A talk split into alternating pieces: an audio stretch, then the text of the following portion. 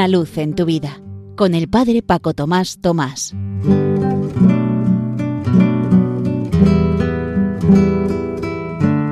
Queridos amigos de Radio María, os saludo muy cordialmente desde la parroquia San José en Las Matas, cerca de Madrid, en esta semana en la que Radio María celebraba ayer los 25 años del inicio de sus emisiones que tanto bien y fruto están produciendo en todos los que la escuchan voluntariamente o por casualidad. Hoy es el último día del octavario de oración para la unidad de los cristianos, esta semana privilegiada en la cual caemos en la cuenta que tiene que formar parte de nuestro ADN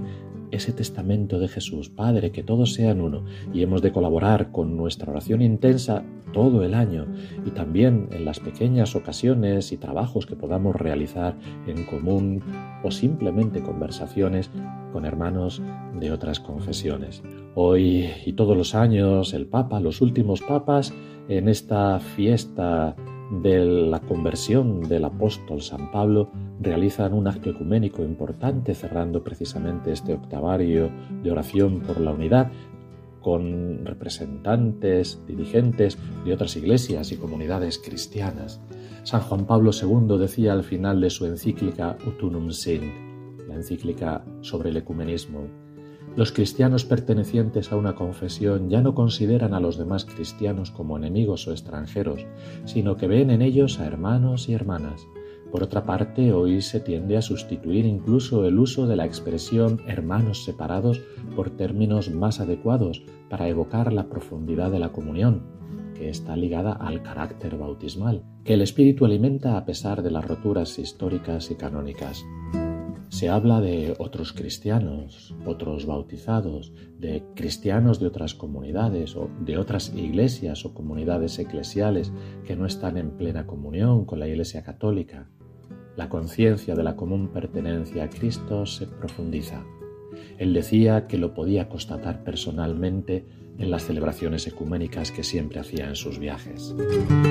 También en la vida diaria nos encontramos con oportunidades de estas. El jueves pasado, por ejemplo, unos novios guatemaltecos vinieron al despacho parroquial, ella evangélica y él católico, y tratar de acogerlos con la misma simpatía y cariño del Evangelio de Jesús y del amor al prójimo que Él nos enseña. También en la reunión de matrimonios tenemos una pareja en la que él es holandés, protestante, ella española, católica, y convivimos y compartimos experiencias también desde la fe de cómo vivir la realidad matrimonial para ellos. O hace unas semanas vino una rumana ortodoxa que nos pedía que fuéramos alguno de los dos sacerdotes a bendecir su negocio, como así hicimos luego después. No hace mucho asistí a una misa anglicana después de escuchar un tema ecuménico, sabio, profundo y muy aquilatado, dado conjuntamente por un sacerdote católico alemán y otro anglicano inglés. Fue impresionante poder alabar y glorificar todos como bautizados al mismo Dios, Padre, Hijo y Espíritu Santo, y escuchar su misma palabra en las lecturas bíblicas, tras las cuales en silencio todos hicimos como un pacto de dejar que el resucitado vaya haciendo mayor unidad en nosotros y entre nosotros. Era, por así decirlo, como comulgar con la misma palabra y con el mismo Cristo abandonado, ya que no podemos celebrar todavía en un mismo altar y no podemos comulgar, pero eso mismo es ese dolor por el cual Cristo en la cruz dijo, Dios mío, Dios mío, ¿por qué me has abandonado? Pagando ese terrible precio del abandono para nuestra unidad con Dios y entre todos nosotros. Pues que vayamos teniendo cada vez más conciencia ecuménica en el trato diario con las personas, en la oración, en una conversión más cercana todavía al Señor, porque cuanto más nos demos a Dios, más seamos de Dios,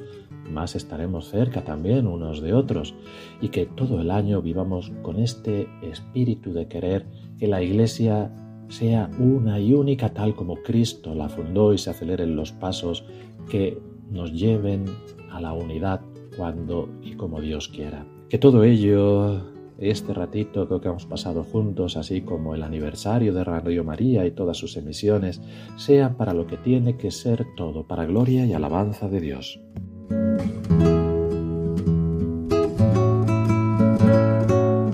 Una luz en tu vida con el Padre Paco Tomás Tomás.